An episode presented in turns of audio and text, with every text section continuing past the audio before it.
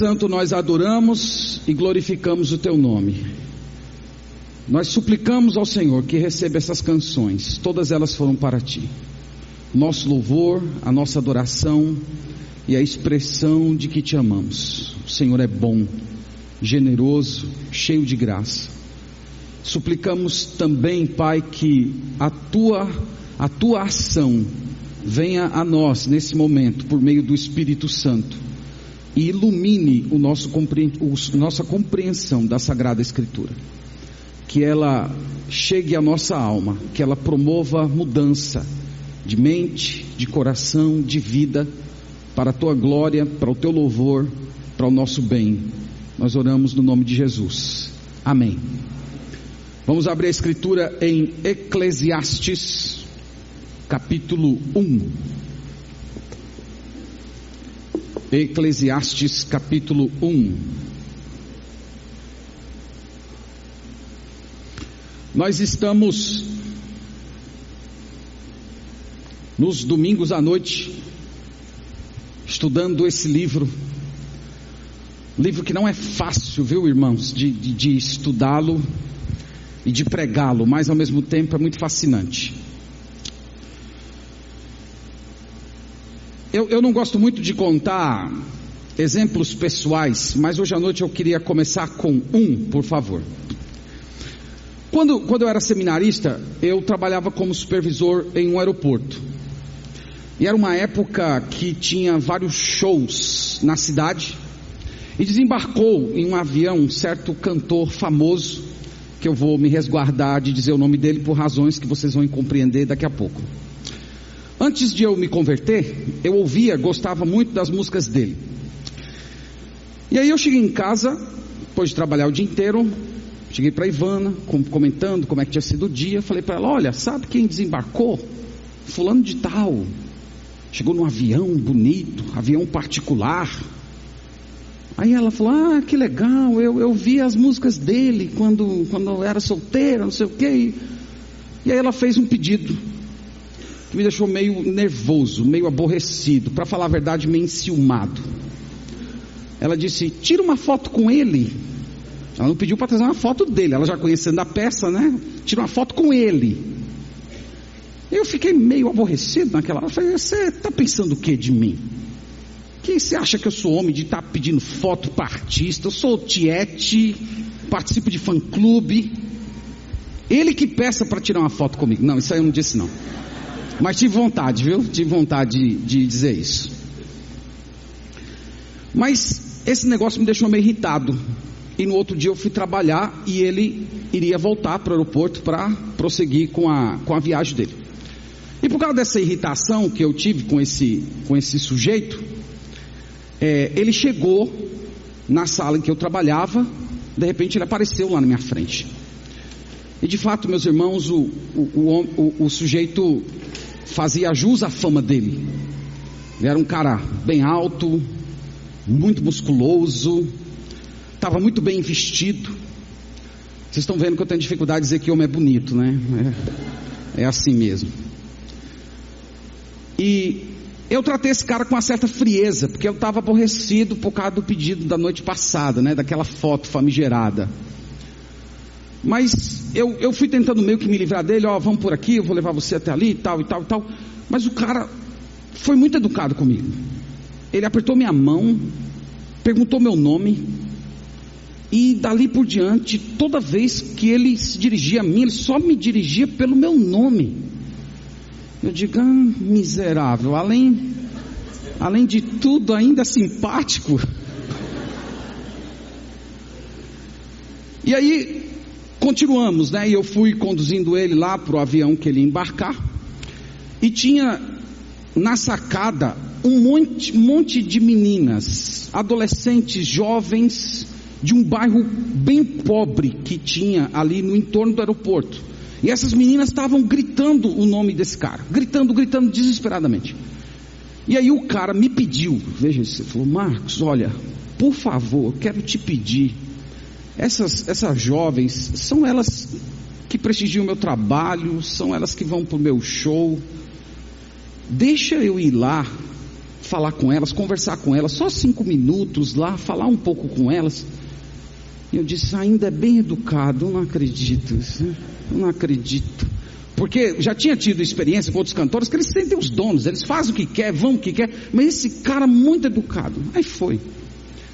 E, e na época, como eu disse, eu era seminarista e eu estava no bolso com um bolo de vocabulários grego, de, do grego, porque a gente tinha que memorizar palavras do grego para fazer prova toda semana.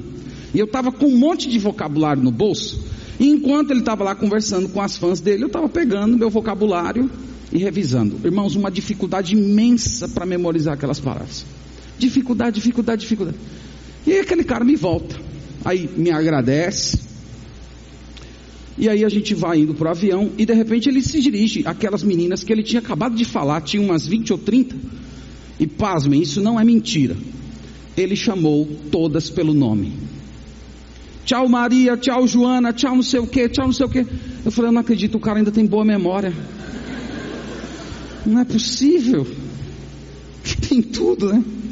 Eu fiquei tão irritado, meus irmãos, que eu fui obrigado a tirar uma foto com ele levar para casa. Eu acredito que foi mais ou menos desse jeito que os discípulos do pregador se colocaram diante dele. Salomão era tudo isso que eu falei para vocês e mais um pouco. Salomão era rico, Salomão era inteligente, Salomão era um escritor consagrado, Salomão era bom de romance, está lá o livro de Cantares que não deixa, não deixa dúvidas. Ele tinha tudo o que todos os homens queriam ter.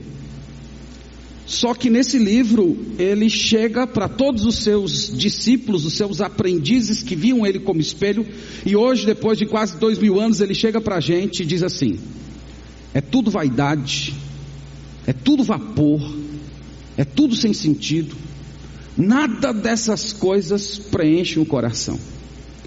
Então, essa tem sido a, a, nossa saga desde quando nós começamos há três semanas atrás a olhar esse livro. E hoje nós vamos continuar nessa conversa com o pregador.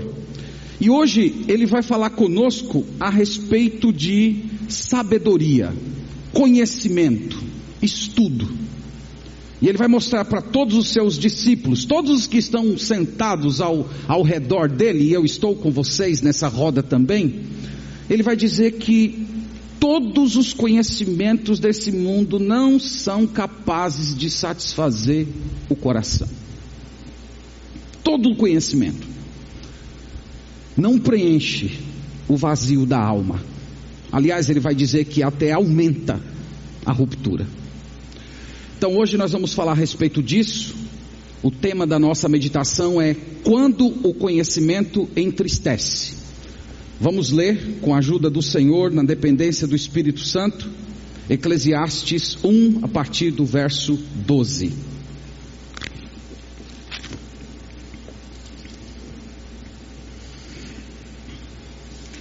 Eu, o pregador, venho sendo rei de Israel em Jerusalém.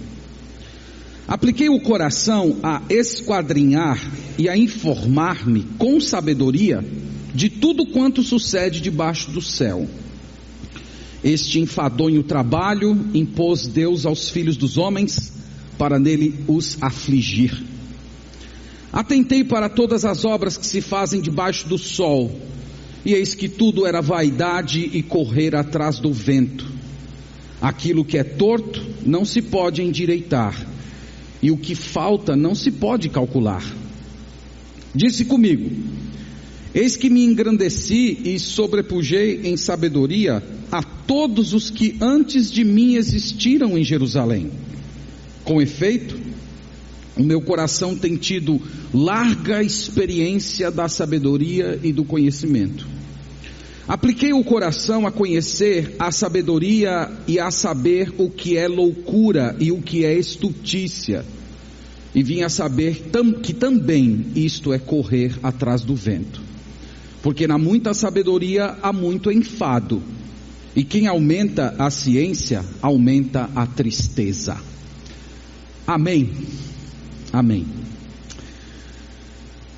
Eu dividi esse parágrafo da fala do pregador em duas partes. Na primeira parte, ele fala a respeito do conhecimento humano.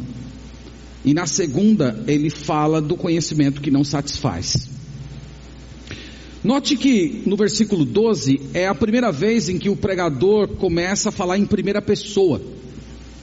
O que ele vinha falando antes, ele vinha falando como uma espécie de narrador. Mas aqui ele assume, ele diz: Eu, o pregador, venho sendo rei de Israel em Jerusalém. Isso aqui é mais uma indicação de que a autoria do livro é de fato de Salomão. Porque no primeiro versículo nós lemos que ele é chamado de pregador, filho de Davi e rei de Jerusalém. O único filho de Davi que reinou sobre todo Israel foi Salomão. Porque logo depois da morte de Salomão, seu filho assumiu e o reino rachou. E a descendência de Davi só ficou governando Judá até a queda de Jerusalém. Então isso aqui é mais uma prova que a autoria do livro de fato é, é de Salomão. E ele diz, meus irmãos, no verso 13, que ele aplicou o coração a esquadrinhar e a informar sobre tudo quanto sucede debaixo do sol. Então, quando a palavra de Deus diz que ele esquadrinhou, essa palavra é, é uma palavra muito profunda, ela fala de um trabalho, de um labor, de alguém que está dedicado a investigar as raízes de um problema, de uma questão. Quando ele diz que se informou, é, é para dizer que ele investigou tudo, de todos os lados possíveis. Então ele está dizendo que ele mergulhou no conhecimento, ele investigou tudo, ele foi até as minúcias da formação da humanidade e da formação da própria criação. A gente tem um registro disso no primeiro livro dos reis. Deixe marcado, por favor, aí o texto de Eclesiastes. E veja que o, o autor do livro dos reis, no capítulo 4, ele corrobora, ele confirma o que está sendo dito aqui pelo pregador. Então, no capítulo 4 do primeiro livro dos reis, no verso 29, o narrador diz o seguinte a respeito do pregador, do Salomão. Deu também Deus a Salomão sabedoria, grandíssimo entendimento e larga inteligência, como a areia que está na praia do mar. Veja que a comparação dele não é pequena, é um, um, conhecimento vasto, um conhecimento amplo. Verso 30: Era a sabedoria de Salomão maior que a de todos os do Oriente e do que toda a sabedoria dos egípcios. A sabedoria dos egípcios era conhecida como uma sabedoria milenar, de muito e muito conhecimento acumulado. Salomão sozinho sabia mais do que tudo. Verso 31, ele era mais sábio do que todos os homens, mais sábio do que Etã, Esaíta e do que Emã, Calcol e Darda, filhos de Maol, e correu a sua fama por todas as nações em redor. Compôs três mil provérbios, e foram seus cânticos mil e cinco. Discorreu sobre todas as plantas desde o cedro que está no Líbano até o isopo que brota no muro. Veja que profundidade, irmãos, de pesquisa, desde a maior árvore até aquele raminho que cresce na parede. O texto diz que ele investigou tudo isso. Também falou dos animais e das aves, dos répteis e dos peixes. De todos os povos vinha gente a ouvir a sabedoria de Salomão.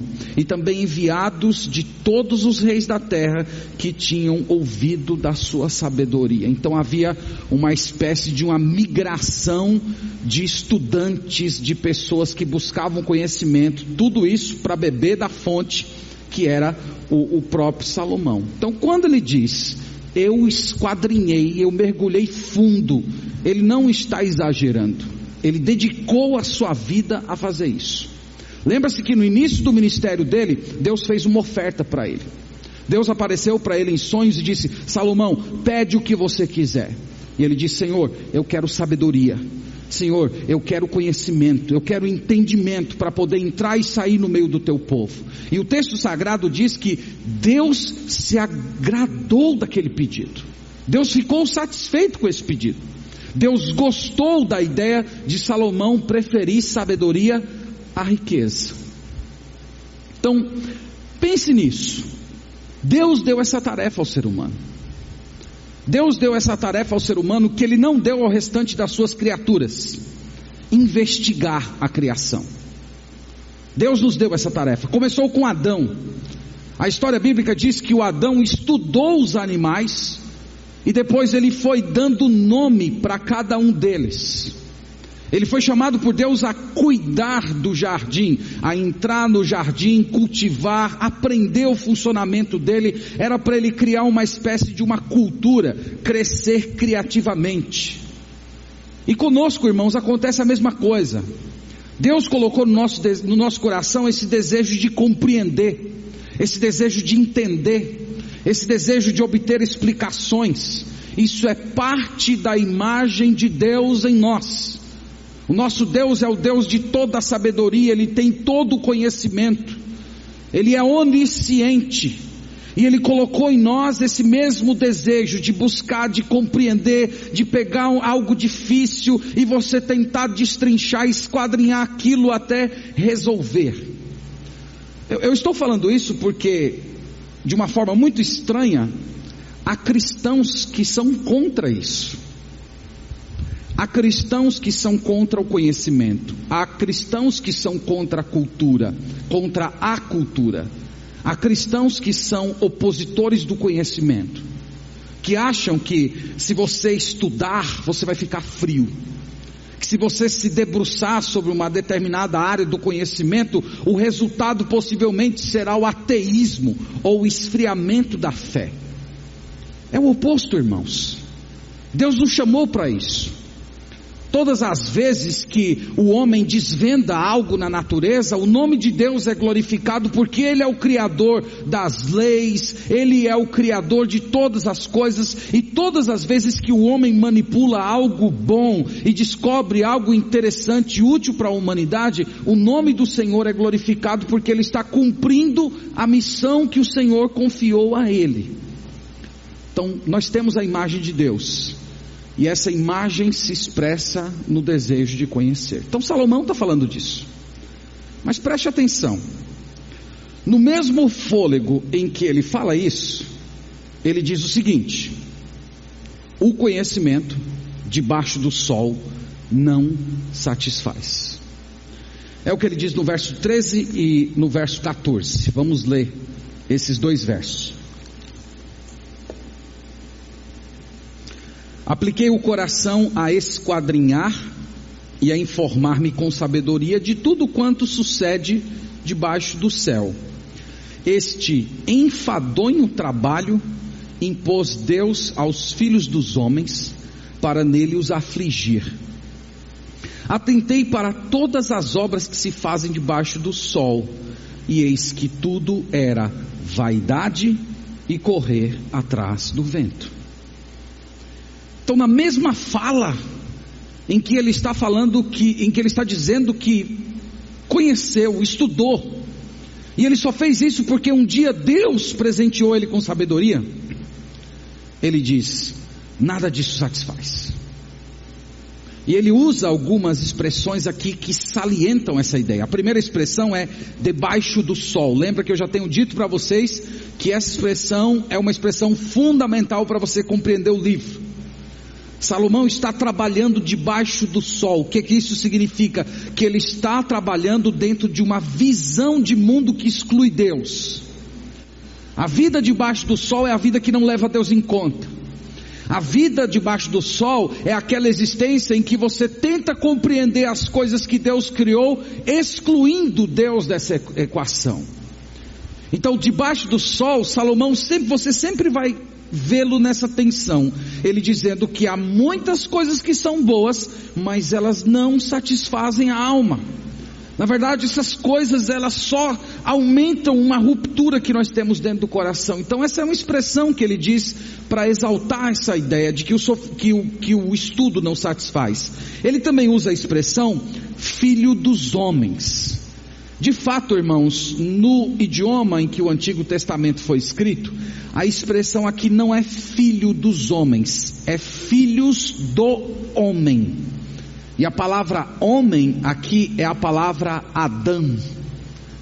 É, são os filhos de Adão.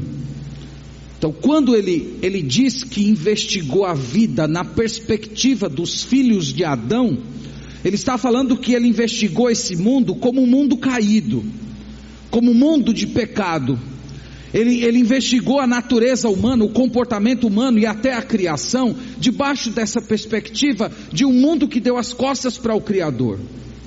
A outra expressão que ele usa no versículo é a expressão que Deus impôs esse trabalho e Deus aflige o homem com esse trabalho de conhecer. Então ele está falando que esse trabalho de conhecer, ele produz no ser humano uma aflição. E ele vai falar mais um pouquinho abaixo por que isso dá aflição. Por que dá aflição? Porque Deus está fora. Então quando Deus está fora, fica faltando algo, tem uma conta que não fecha. Ao mesmo tempo, ele diz que é vaidade. A palavra vaidade nós já temos dito, é vapor. É, é, é, é, uma palavra que, que quer dizer falta de solidez. Então você busca o estudo, busca o estudo debaixo do sol, fora da presença de Deus. Ele diz: é como se você estivesse tentando agarrar o vapor, é como você estivesse correndo atrás do vento. Então, em síntese, ele está dizendo: conhecer, estudar, ser erudito. Se você faz tudo isso debaixo do sol, não satisfaz a alma, você está tentando agarrar o vapor, você está correndo atrás do vento, você está vivendo uma vida inútil. Vocês sabem, meus irmãos, que as coisas nem sempre foram assim.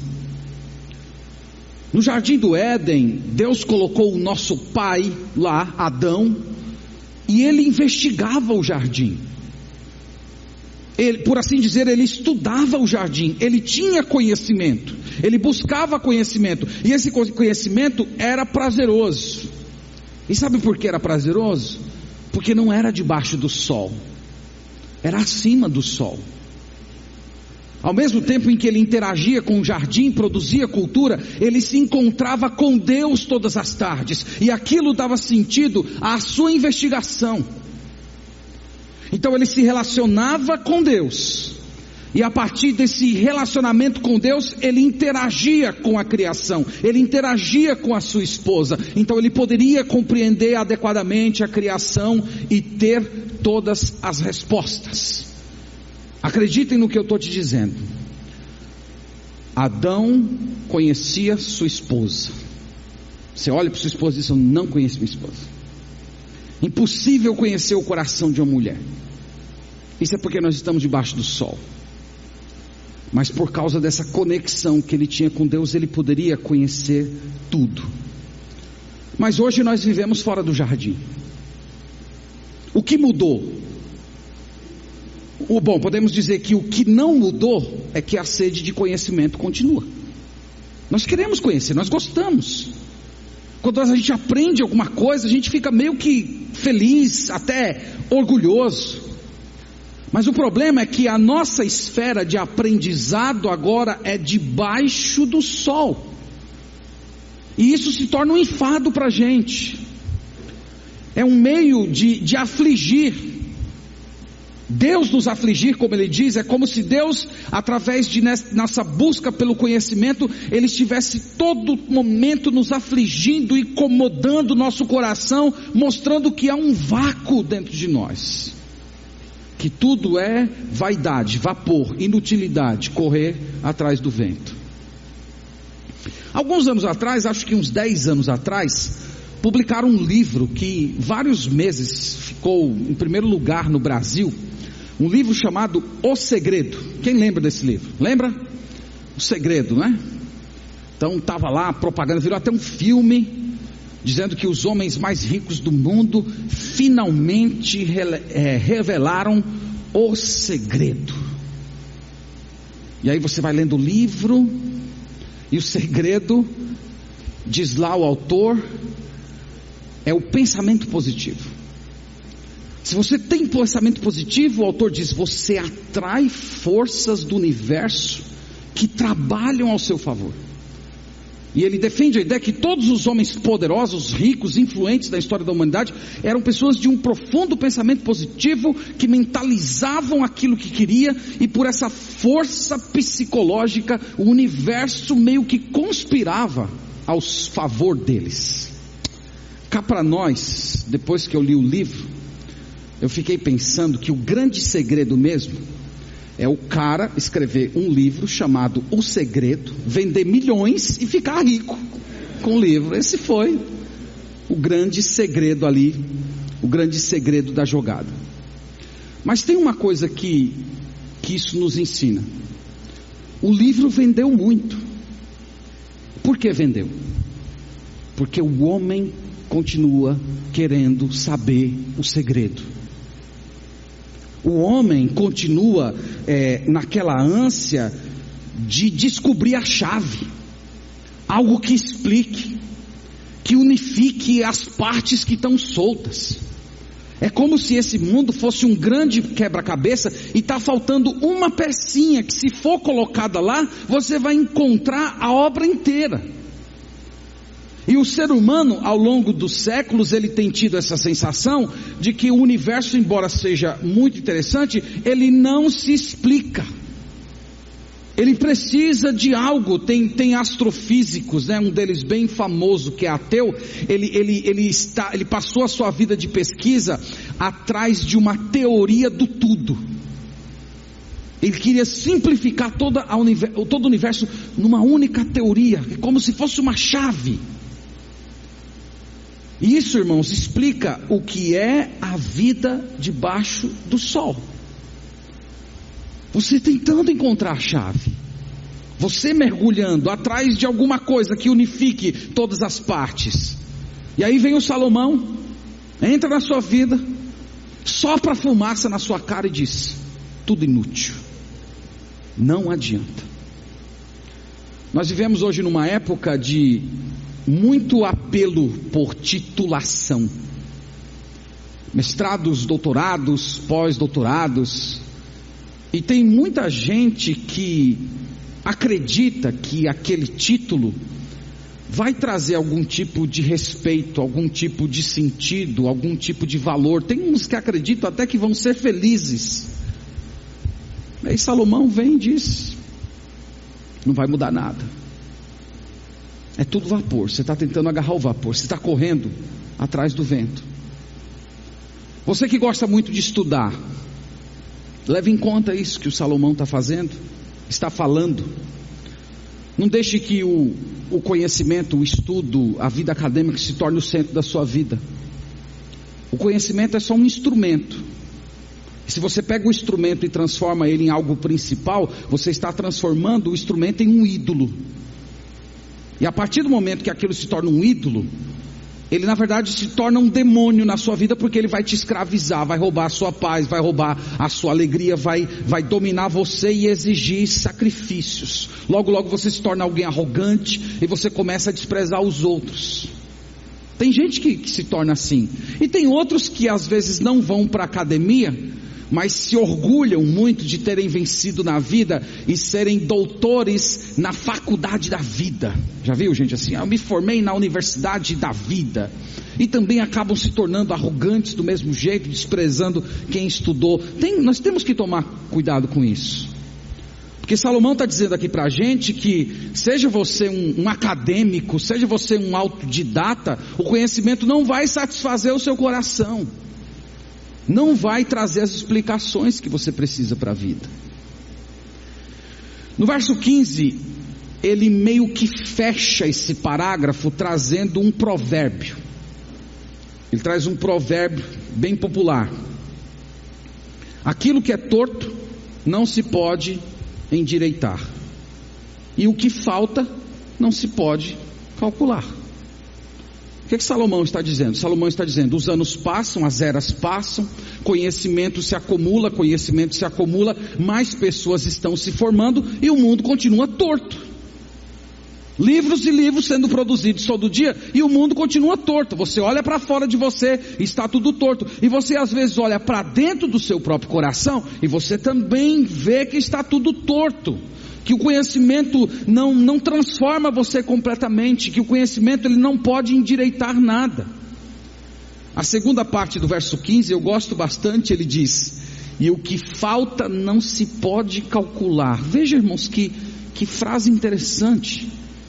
Ele está dizendo assim: Você não consegue nem calcular o que está faltando na sua vida. Ele está dizendo: Você sabe que falta algo mas você não sabe o que é, você não tem como precisar. A matemática da vida não fecha e nós vivemos adulterando esses números para enganar a, a, nós mesmos que a conta está fechada, mas na verdade não está fechada e não está tudo bem. No verso 16, ele salienta isso, dizendo para os seus discípulos as seguintes palavras: disse comigo: Eis que me engrandeci e sobrepujei em sabedoria a todos os que antes de mim existiram em Jerusalém. Com efeito, meu coração tem tido larga experiência da sabedoria e do conhecimento. Ele está, irmãos, é como se ele estivesse olhando para os seus aprendizes e dizendo assim: prestem atenção no que eu estou falando para vocês, porque eu, eu não sou um, apenas um teórico, eu não sou apenas um observador, eu vivi isso, eu tenho vivido isso. Eu tenho sido essa pessoa. Eu, eu, eu, fui considerado o homem mais sábio do mundo inteiro, a, a, a cabeça mais fértil do mundo do Oriente. Então ele, ele, é como se ele estivesse dizendo: eu, eu sei o que eu estou falando para vocês, o que eu estou falando não são meros conceitos, eu não li, eu tenho vivido, experimentado isso. No verso 17 ele acrescenta: Apliquei o coração a conhecer a sabedoria e a saber o que é loucura e o que é estultícia. E vim a saber que também isto é correr atrás do vento. Então ele diz: Eu me debrucei sobre a sabedoria. Quando ele diz que se debruçou sobre a sabedoria, ele está falando tanto de do estudo propriamente dito, como a prática da sabedoria. Eu tanto estudei como ensinei sabedoria. E ele diz que fez a mesma coisa com a loucura e a estutícia, como se ele tivesse mergulhado na sabedoria e viu que a ruptura do coração dele não se resolvia, então ele mergulha na loucura, na estutícia, em todo tipo de comportamento estranho que ele inclusive vai descrever no livro. E ele diz: Eu mergulhei em todas essas coisas e eu descobri que isto é correr atrás do vento. Foi uma experiência completamente vazia. Seja a vida de sabedoria, de conhecer, de ensinar, seja a vida de ser tolo, de praticar todo tipo de estutice, de coisas erradas. Eu também descobri que tudo isso é correr atrás do vento. E aí no verso 18 ele termina com mais um ditado mais um provérbio. Porque na muita sabedoria há muito enfado. E quem aumenta a ciência, aumenta a tristeza. Ele está dizendo: o muito conhecimento só piora a sua sensação. Alguém disse assim que pensar dói. Pensar dói. Por que pensar dói? Porque quanto mais você pensa, mais você descobre que está tudo torto. Mais você descobre que por dentro você está torto. Às vezes o, o conhecimento rouba a nossa tranquilidade. Às vezes você está num dia bom e você vê uma mensagem no seu smartphone de alguém que foi assassinado brutalmente. Aquele conhecimento roubou sua tranquilidade. O conhecimento é, é tanto bom como dolorido. Tenho visto isso na experiência de alguns de vocês que estão congregando conosco. Que chegam aqui na igreja e ficam felizes, né? Olha, eu, eu, eu, eu, eu vivi, tá, estava vivendo enganado em uma seita. E agora eu estou nessa igreja, eu estou tendo a oportunidade de ouvir o Evangelho, mas ao mesmo tempo fica triste Tantos anos, tantos anos de, de perdição, tantos anos ouvindo coisa errada, até pregando coisas erradas. O conhecimento aumenta a tristeza. Eu acho, irmãos, que isso deveria servir como um contraponto para uma fala que de vez, a gente, de vez em quando a gente escuta nos meios de comunicação, que a educação vai mudar o mundo. A educação vai melhorar. Vamos investir na educação, porque olha, se as pessoas forem educadas, o nosso mundo vai ser melhor. Se você ler um pouco a história do século 20, duas guerras mundiais, mais de 100 milhões de mortos, genocídios, regimes políticos totalitários, luta por poder, bomba atômica. Eu acho que todas essas coisas, irmãos, já servem, são mais que suficientes para provar que a única coisa que o conhecimento fez foi refinar os dispositivos de maldade e de opressão. Por isso Salomão diz: quanto mais você estuda, mais enfadonho, mais triste. Então é tudo isso que Salomão diz para quem ama o conhecimento. Quando eu terminei de ponderar essa mensagem essa semana, eu quase fui aqui atrás e toquei fogo no meu gabinete. Taca fogo nesses livros, você não serve para nada. Tudo enfado, tristeza. Mas irmãos, o ponto mais importante da nossa meditação hoje é considerar a seguinte ideia: como nós saímos dessa situação? Como é que nós podemos escapar disso? Como se livrar desse tipo de conhecimento dolorido, enfadonho, que deixa a gente triste? E pasmem, o, o próprio Salomão tem a resposta. Só que a gente vai deixar de conversar com o Salomão idoso e a gente vai conversar com o Salomão jovem agora. Vamos lá em Provérbios, capítulo 9.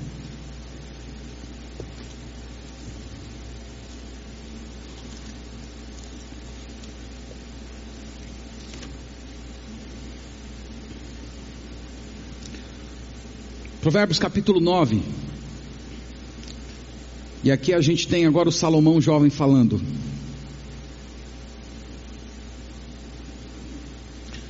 Provérbios capítulo 9, verso 10. Ele diz: O temor do Senhor é o princípio da sabedoria, e o conhecimento do santo é prudência. Então, qual é a saída para o conhecimento que entristece, para o conhecimento enfadonho, para o conhecimento que torna a nossa vida mais amarga? O próprio Salomão diz: ele diz: é o, é o conhecimento de Deus, é o temor de Deus. O temor de Deus coloca você no caminho da sabedoria boa. Eu tenho dito para os irmãos já, desde quando começamos a olhar esse livro, que se tem uma expressão que é chave para conhecer esse livro, é a expressão debaixo do sol. Então é como se o Salomão idoso tivesse dizendo assim, que quando nós olhamos esse mundo por si mesmo, nós não encontramos saída. Nós fomos criados por Deus com o desejo de aprender, mas debaixo do sol, isto é, nesse mundo destruído pelo pecado, essa busca se torna inútil, cansativa, triste, triste para nossa alma. E o Salomão novo chega para a gente e diz assim: a resposta não está debaixo do sol, a resposta está acima do sol, a resposta está acima desse mundo.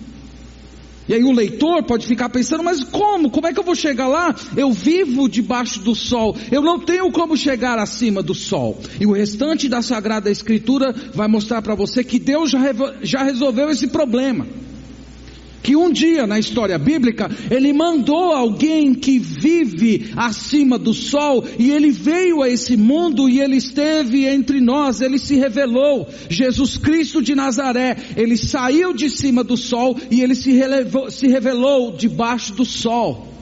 Em 1 Coríntios 1, 24, ele é chamado de sabedoria de Deus. Em Colossenses capítulo 2, versículo 3, diz que todos os conhecimentos de sabedoria, todos os tesouros de sabedoria estão ocultos nele.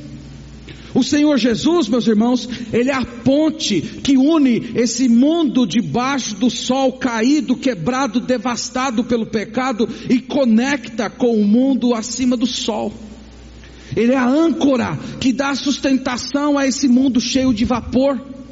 Ele é a corda que laça o vento, que o homem vive correndo atrás dele, mas nunca vai conseguir pegá-lo. Você entende isso? O que a Sagrada Escritura, irmãos, ensina para todos nós é que o conhecimento não é uma coisa, o conhecimento não é neutro, o conhecimento é uma pessoa, o conhecimento é relacional. E enquanto você continuar se recusando a dobrar os seus joelhos diante do Senhor Jesus, aquele que é a sabedoria de Deus, todo conhecimento que você adquire nesse mundo é como vapor. Essa, meus irmãos, é a explicação para a angústia interna da alma. Essa é a explicação para o fato de que a conta da vida não fecha. Essa é a explicação para o fato de que boas coisas não satisfazem. É essa recusa de se curvar diante daquele que é a sabedoria de Deus. Você foi criado para descansar em Deus e extrair conhecimento dEle. Você foi criado para investigar essa criação com os olhos de Deus. Você foi criado para pensar esse mundo com os pensamentos de Deus. Aí tudo faz sentido. Lembre-se disso. O conhecimento nunca vai fechar essa ruptura que há dentro do seu coração. Ele apenas vai aumentar essa fenda. O Senhor Jesus, quando esteve aqui na terra, ele disse assim: Aqui entre vós está quem é maior do que Salomão. Ele é maior do que Salomão. Salomão, no final das contas, é, é, é, o protótipo, é o tipo daquilo que a nossa humanidade pode oferecer. A nossa humanidade pode fornecer para o mundo cabeças brilhantes, mas tristes, sem paz, cheias de enfado mas, meus irmãos, entre nós, aqui essa noite, está quem é maior do que Salomão. Ele não é apenas um profeta, ele não é apenas um estudioso, ele não é apenas um rabino, ele não é alguém que, que leu todos os livros, ele é o conhecimento em pessoa. Ele é Deus falando, ele é a fonte da verdade, ele é a verdade e a vida. É a sua luz que ilumina a nossa mente é a sua vida que nos substitui, é a sua morte que nos faz viver. Nós precisamos lembrar disso. No final das contas, nós poderemos dizer assim: qual, qual é a resposta para a vida? Qual é a teoria de tudo? Bem, enquanto você continuar buscando nesse mundo, você só vai encontrar fumaça. No entanto, se você temer ao Senhor, em Jesus você vai encontrar todos os tesouros de sabedoria. E aquilo que você faz hoje, aquilo que você trabalha hoje, vai ecoar para a eternidade. Venha conhecer Jesus. Você que ainda não entregou seu coração a Ele. Nele estão todos os tesouros de sabedoria. Ele morreu para fechar essa fenda do seu coração. Ele morreu para preencher os espaços. Ele te dá vida, ele te transforma, ele te perdoa, ele te faz uma nova pessoa, ele conecta a sua vida debaixo do sol com uma existência acima do sol. Creia que o sacrifício dele foi um pagamento pelos seus pecados, e a palavra de Deus promete que você será salvo. Para você que já creu, o que, que você tem que fazer diante de tudo isso? Como é que você pode na sua vida evitar esse conhecimento enfadonho, dolorido, entristecedor? Como é que você pode evitar isso?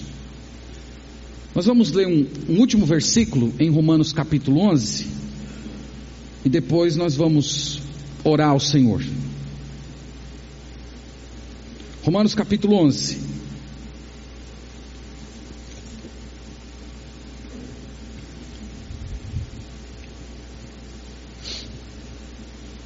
Inclusive a maioria conhece de cor, até temos uma canção que entoamos aqui na igreja, que toma esse versículo literalmente. Verso 36. Romanos 11, verso 36 declara assim: Porque dele e por meio dele e para ele são todas as coisas. A ele, pois, a glória eternamente. Amém. Um versículo tão pequeno, mas esse versículo minúsculo, que você nem precisa ser aquele cantor famoso para memorizá-lo tão rápido ele, ele tem uma receita de vida maravilhosa, uma maneira de encarar a vida que é acima do sol. Primeiro ele diz, porque dele. Aqui é a receita para você encarar o seu trabalho, seus estudos, a maneira de você conduzir o seu casamento, a maneira de você cuidar dos seus filhos, zelar por pai, mãe, avós, idosos, é dele. Em outras palavras, você recebe como sendo uma missão de Deus. Você recebe como sendo um ministério. Ministério nas Escrituras não é apenas ministério pastoral, missionário. Recebendo tudo como ministério. Eu vou trabalhar, eu, eu, eu vou fazer isso como sendo algo que eu recebi de Deus. Eu vou me divertir. Eu vou receber isso como sendo de Deus. Ele diz: porque dele, por meio dele. Essa, essa expressão é importante. Por meio dele é para dizer assim: faça dependendo dele. João 15, verso 5: Todo aquele que permanece em mim dá muito fruto, porque sem mim nada podeis fazer. É isso que está sendo dito aqui. Você realiza por meio de Cristo.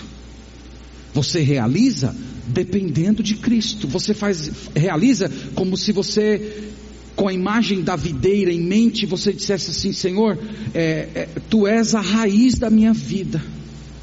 E é, é dessa raiz que flui a seiva, que vai chegar nos galhos da minha existência e eu preciso dessa seiva espiritual, dessa capacitação sobrenatural para eu cumprir a missão que o Senhor me deu. Para eu trabalhar, para eu estudar, para eu continuar com o meu casamento, para eu cuidar dos meus filhos, para eu zelar pelos meus parentes idosos, até mesmo para eu me divertir. Eu preciso dessa capacitação, eu preciso que o teu poder me habilite a existir, a viver eu preciso dos teus olhos para perceber o mundo, eu, eu, eu preciso da tua mente para raciocinar a existência, eu, eu, eu preciso dos teus sentimentos para ter pureza de alma. Você clama, você pede por isso. E ele diz ainda por último: para ele são todas as coisas. Para ele é como se ele estivesse dizendo que você devolve para ele.